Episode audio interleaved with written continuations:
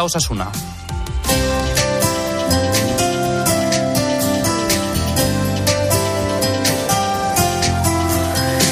Y hoy en el espejo te contamos la historia desconocida del embajador y confidente imperial de Felipe II. Álvaro Real, ¿qué tal? Buenas tardes. Buenas tardes, Iván. Mira, se llamaba Hans Kevenhuller y lo fue todo durante la época de Felipe II. Dicen que en aquella época tres personas dirigían el mundo: Felipe II, María de Austria y este confidente y embajador.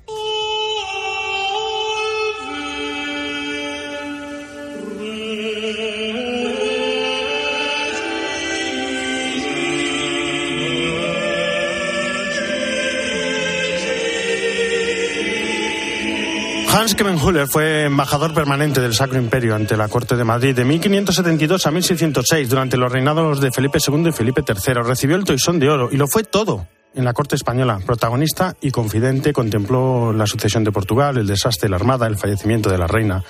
En el ámbito religioso, por ejemplo, Felipe II le encargó la decoración interior del patio de los evangelistas del Escorial y fue quien llevó la sagrada forma que conserva este monasterio en su sacristía, una de las reliquias más importantes de Europa, dicen. Un hombre muy católico y de gran devoción. Había encargado un mausoleo en los Jerónimos, pero antes le sorprendió la muerte. Se le enterró en San Pedro el Real y luego se le trasladó a los Jerónimos. Allí y según él había pedido en su testamento, se le sepultó junto a una escultura suya en actitud orante. La ocupación francesa de los Jerónimos dañó esta imagen, que quedó decapitada y sin manos. Y así se había conservado hasta hace poco. Un descendiente suyo quiso remediar esta afrenta de la historia y ha financiado su rehabilitación. Mañana esta imagen será bendecida en una ceremonia presidida por el cardenal Carlos Osoro. En breve hablamos con este descendiente y podemos conocer más de este desconocido embajador y protagonista de la historia española.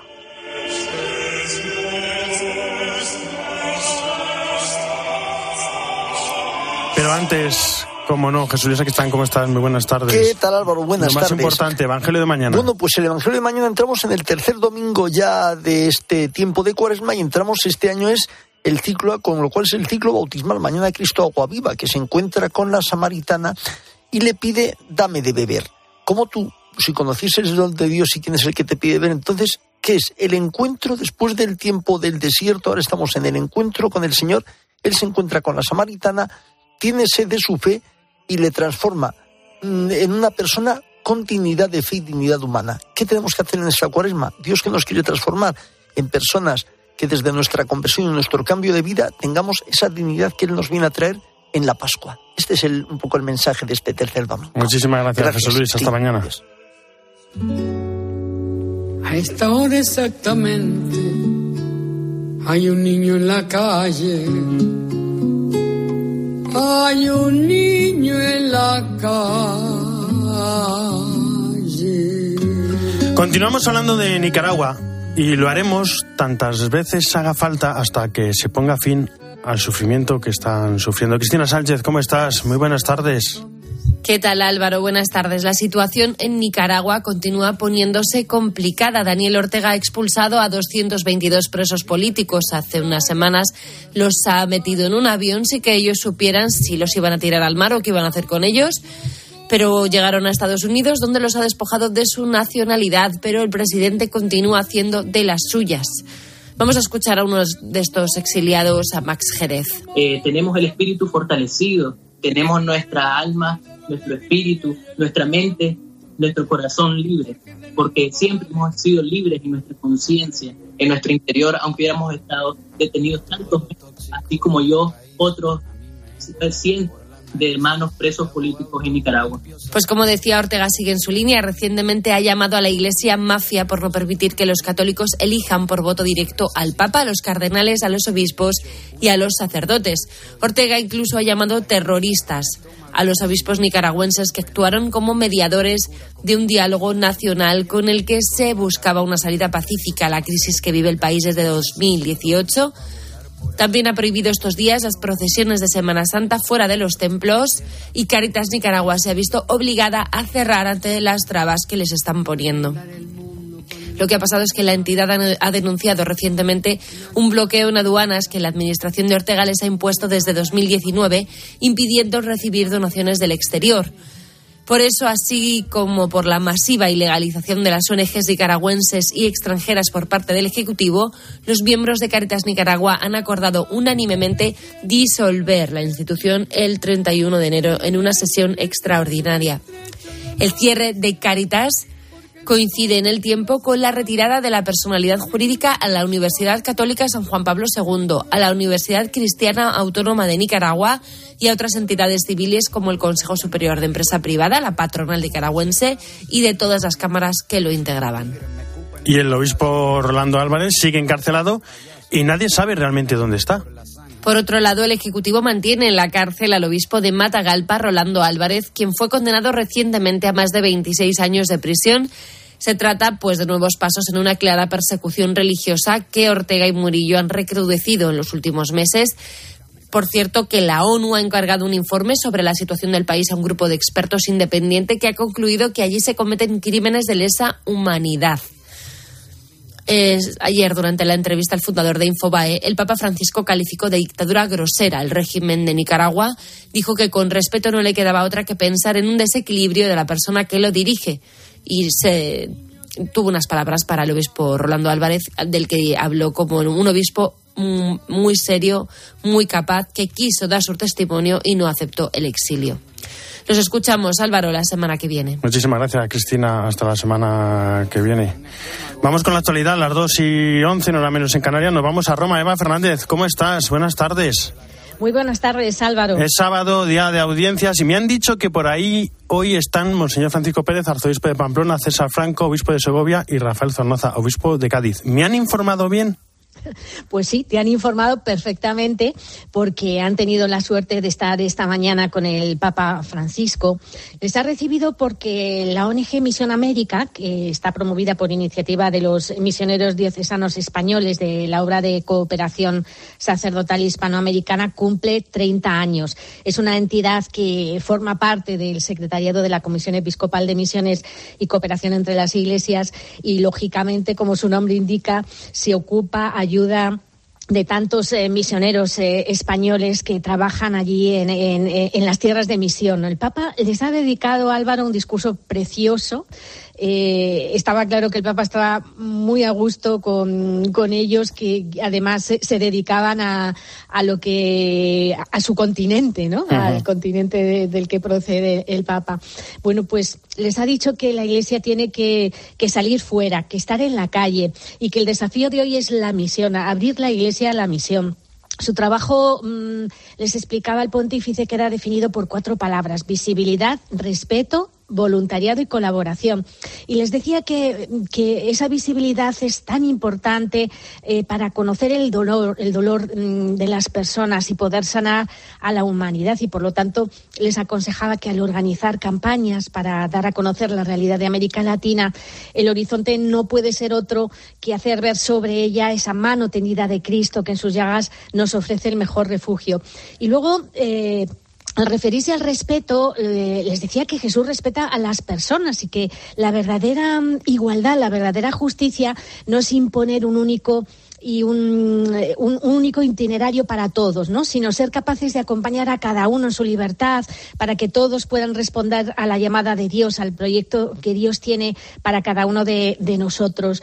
Y, mm, y terminaba ¿no? con esa, esa importancia de la colaboración y del voluntariado eh, que tiene Misión América. Y les decía que el regalo de Jesús resucitado es esa paz que nos da y, y, mm, por lo tanto mm, ellos, eh, aunque sea tan difícil conseguir la paz, ellos lo saben traducir en la colaboración, colaborar en la paz, que esto sirva para el crecimiento. Y al, despedirse y al darles de nuevo las gracias, que se lo ha repetido varias veces, em, terminó con, con una expresión muy bonita. Les decía, ustedes pensar que, que, lo suyo es poca cosa, que es poquita cosa, que lo suyo es muy doméstico.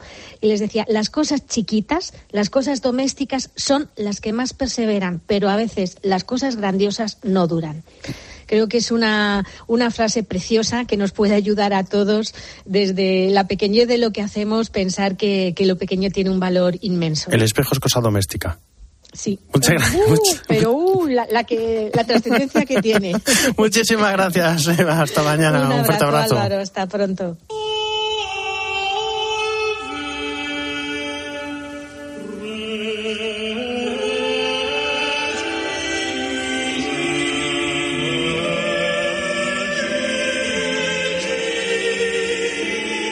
Le contaba al principio del espejo la desconocida y maravillosa historia del embajador y confidente imperial de Felipe II, Hans Kevenhuller, el acto que tendrá lugar mañana en Los Jerónimos. Profundizamos más sobre esta historia y hablamos con uno de sus descendientes, con Carlos Kevenhuller, artífice de todo lo que está sucediendo esta semana. Carlos, ¿cómo está? Buenas tardes. Muy bien, muchas gracias. Estoy en el Escorial visitando las huellas que ha dejado. Pues eso, por eso quiero darle gracias por, porque sé que están, están ahora sin parar y sobre todo en el, en el Escorial, que, que fue el lugar donde, donde Hans Jobolm, al monasterio en la Sagrada Forma, que allí, que allí se conserva. Y quería que nos hablara un poco de, de su fe, de su religiosidad. ¿Era un hombre de fe? Absolutamente un hombre de fe y defensor de la, en la época de la Reforma, defensor de la fe católica por eso estaba encantado de vivir aquí, no aguantaba eh, estar en Austria donde, o en Alemania, donde había todos estos eh, movimientos con la religión cambiándose a la, o reformándose después del útero. Y él estaba aquí a pie de cañón con el rey, como, lo, él llama, lo llamaba su majestad católica. Bueno, mañana tiene lugar la, bendición de la estatua que habéis podido rehabilitar. Eh, cuéntenos cómo, fue el proceso, cómo se organizó todo. Bueno, es una larga historia porque son 20 años que estoy detrás de esto para sacar esto para adelante. Nosotros siempre sabíamos que está ahí eh, su... No, la tumba estaba ahí, no sabíamos que se había enterrado porque los documentos lo dicen, pero después de, eh, después de las guerras que han pasado, empezando por la, la guerra de la independencia, la, la invasión de los franceses en 1808, pues se destruyó todo el claustro y como la capilla suya estaba en el claustro, pues también eso se destruyó. Ah, no se sabía dónde estaba el cuerpo, no había documentación donde se lo habían llevado. Ah, sí se sabía, bueno, eh, donde estaban las piezas del monumento, los tres monumentos o los tres elementos del monumento que seguían ahí existiendo es la lápida que está eh, que estaba ya puesto en, la, en una pared de la iglesia y luego pues la escultura del orante eh, que estaba en el patio fuera bastante destruida que la rompieron los franceses que eran muy especialistas en romper cabezas. Y luego el escudo que en su día lo encargó su hermano Bartolomé y que no sabemos si ese escudo jamás llegó a instalarse en su en su tumba porque ese escudo estaba siempre en Austria, vamos a lo conocemos desde Austria y hemos hecho ahora una copia de él y que está ahora se va a colocar. Para, así, decirlo, eh, más de 400 años después, es una manera también de reconocer su figura, ¿no? Claro, claro. Eh, se reconoce la figura mucho pues, y muchos historiadores e investigadores lo pueden confirmar porque hay muchísima documentación sobre él, porque él escribía como la personalidad que él tenía con siendo representante del emperador, estando al lado de la emperatriz María, de María después de su vuelta aquí a España y uh, siendo mm, total de total confianza de Felipe II, él estaba prácticamente ahí en el auge del poder y escribía todos los días diario, tanto en alemán como en español, y de esos diarios existen todavía, tanto aquí en España, en la Biblioteca Nacional, como en Praga eh, y bueno eh, pues de esa información se vive muchos vive muchos y, la, historia se escribe clarísimamente eh, de esa información que hay pues Carlos Kemenjuler, muchísimas gracias por estar con nosotros. Que vaya, que vaya muy bien esa visita que están haciendo el Escorial y sobre todo el acto, el acto de mañana en el monasterio de los Jerónimos. Muchísimas gracias y pues un saludo a Madrid. Un saludo. Gracias. Álvaro Real. En Mediodía Cope, El Espejo. Estar informado.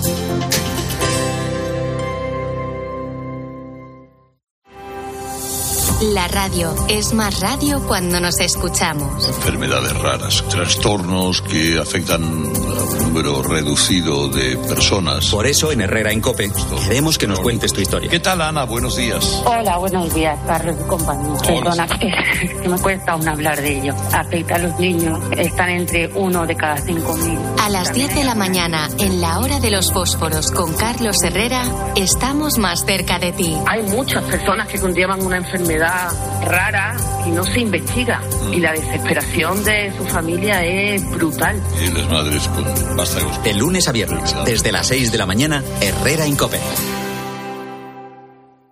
En Mediodía Cope, El Espejo. Estar informado.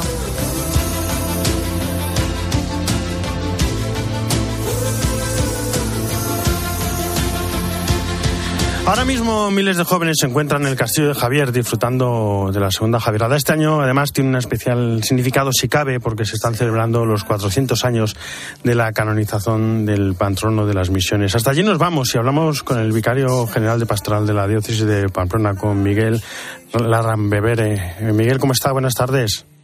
¿Qué tal? Muy buenas tardes. Bueno, ¿cómo se está desarrollando la jornada? Bueno, pues la verdad es que muy bien porque el clima por el momento ha ayudado con una temperatura buena, una temperatura suave. Ahora mismo se está nublando bastante la zona del castillo, de la, la, esplanada, la zona de Javier.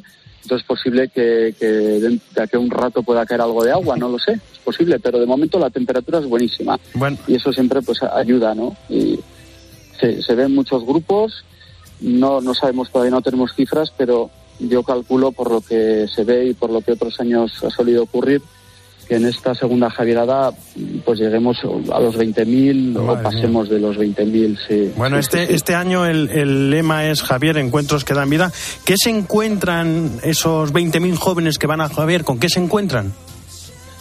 Bueno, pues primero se encuentran eh, con el camino a Javier, ¿no? Donde, donde hay muchos grupos, hay muchos jóvenes, hay hay colegios, hay parroquias, hay movimientos, hay familias. En esta segunda Javierada, pues, pues hay muchas familias, ¿no? Con, con niños.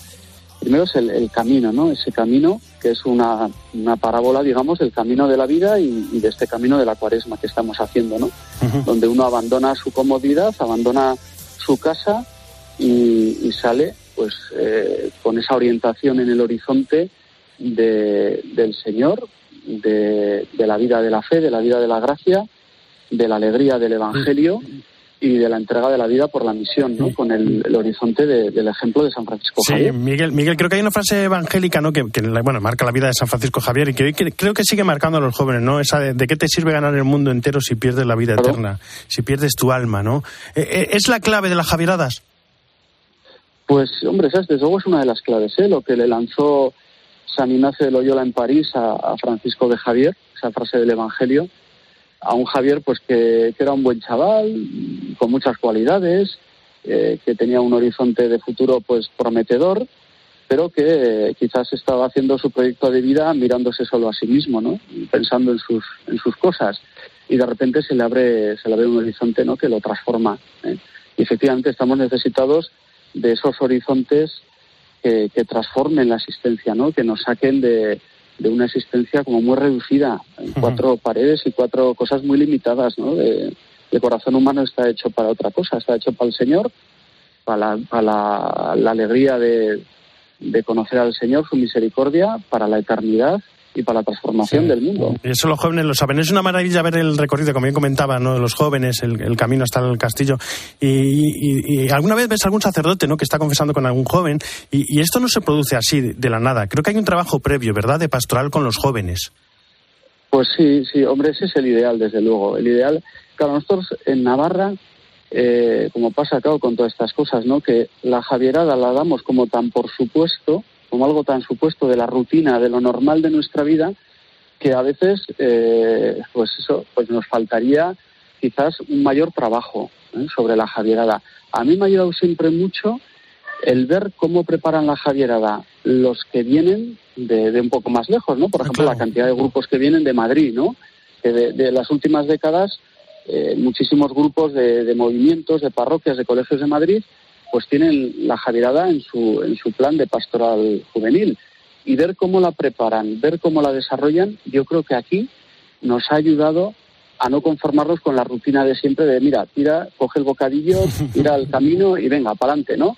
Y a Javier, ¿no? Sino que ahora mismo eh, yo creo que sí que hay una, may una mayor conciencia de esto, ¿no? De que no basta con ser herederos de, de esta tradición tan preciosa, sino que, oye, hay que, hay que revitalizar, hay que ir a las raíces, hay, hay que cultivar y no dar nada, por supuesto. Sí, hay que, hay que preparar el bocadillo, hay que preparar la botella de agua, hay que preparar la mochila, pero también hay que preparar el corazón, ¿no? Para, para, para vivir lo que se está viviendo Eso. allí.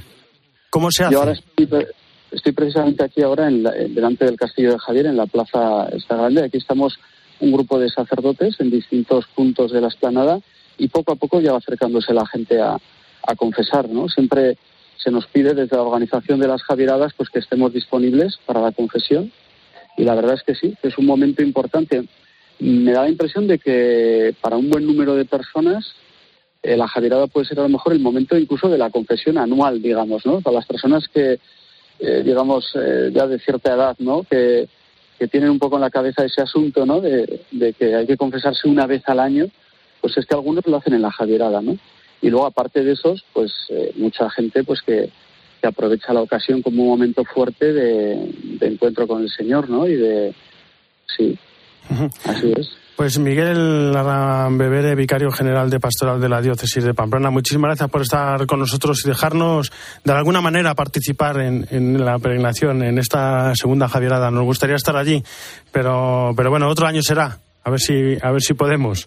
Muchísimas gracias. A mí me parece, verdad que, o sea, que me parece muy bonito la evolución de la Javierada. ¿eh? Nosotros, yo desde, cuando era crío, pues eh, siempre lo comentamos, la Javierada era una cosa pues muy bonita, muy hermosa, masiva, pero era una cosa muy local de Navarra. O sea, era una cosa, una tradición muy nuestra, era como la romería de toda Navarra. ¿eh? En, en Navarra hay cada año unas 780 romerías de distintos lugares, distintas pues, ermitas, santuarios, y la gran romería de Navarra era Javier, pero ahora, desde ya bastantes décadas, pues, eh, la Javier se ha abierto a, mucha otra gente. Un santo universal como es él. Muchísimas gracias, Miguel. Un abrazo.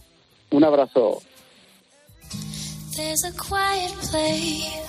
¿Y qué es la mentorización? María Cudia, ¿cómo estás? Muy buenas tardes. ¿Qué tal Álvaro? Muy buenas tardes. Los que nos dedicamos al mundo de la enseñanza en la universidad estamos muy familiarizados con la mentorización, la tutela, la supervisión y el acompañamiento en el crecimiento de la persona. En este sentido, esta semana he tenido la oportunidad de hablar en el espejo de Madrid con un proyecto respaldado desde esta archidiócesis con chicos recién incorporados al mercado laboral para que en el trabajo puedan vivir de manera coherente su fe. Se trata de una iniciativa desarrollada por la Fundación Pontificia Centesimus Anus, con la que pretenden ayudar a los jóvenes jóvenes católicos que dan sus primeros pasos en el mundo profesional.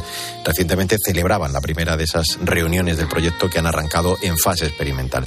Un programa que nace a raíz de la experiencia de sus organizadores conscientes de la importancia de la presencia cristiana en la empresa. Desde esta fundación han constatado que cada vez más se alarga el lapso de tiempo entre la pastoral juvenil y la pastoral familiar y esto es una de las causas de la ausencia o al menos del poco desarrollo de una pastoral profesional. Así nos lo contaba el miembro de esta fundación e impulsor del programa, Francisco Martínez. La novedad y a veces la incertidumbre y la contradicción que puede generarte tus primeros pasos en la vida profesional con, con los principios y los valores que, tenemos como católicos, ¿no? Y, y, que muchas veces, pues, sobre todo ahora que no es tan fácil decir que somos católicos en determinados entornos, pues claro, eh, frente a un mensaje que tenemos que trasladar de evangelizar y de llevar la palabra de Dios a, todo el mundo, cuesta, ¿no? En, en un entorno donde pues no sabes eh, cómo se te va a aceptar o qué consecuencias va a tener para ti uno de los principales objetivos es hacer presente la doctrina social de la Iglesia en el mundo de los negocios. Desde ahí han trazado este programa de acompañamiento profesional a la juventud.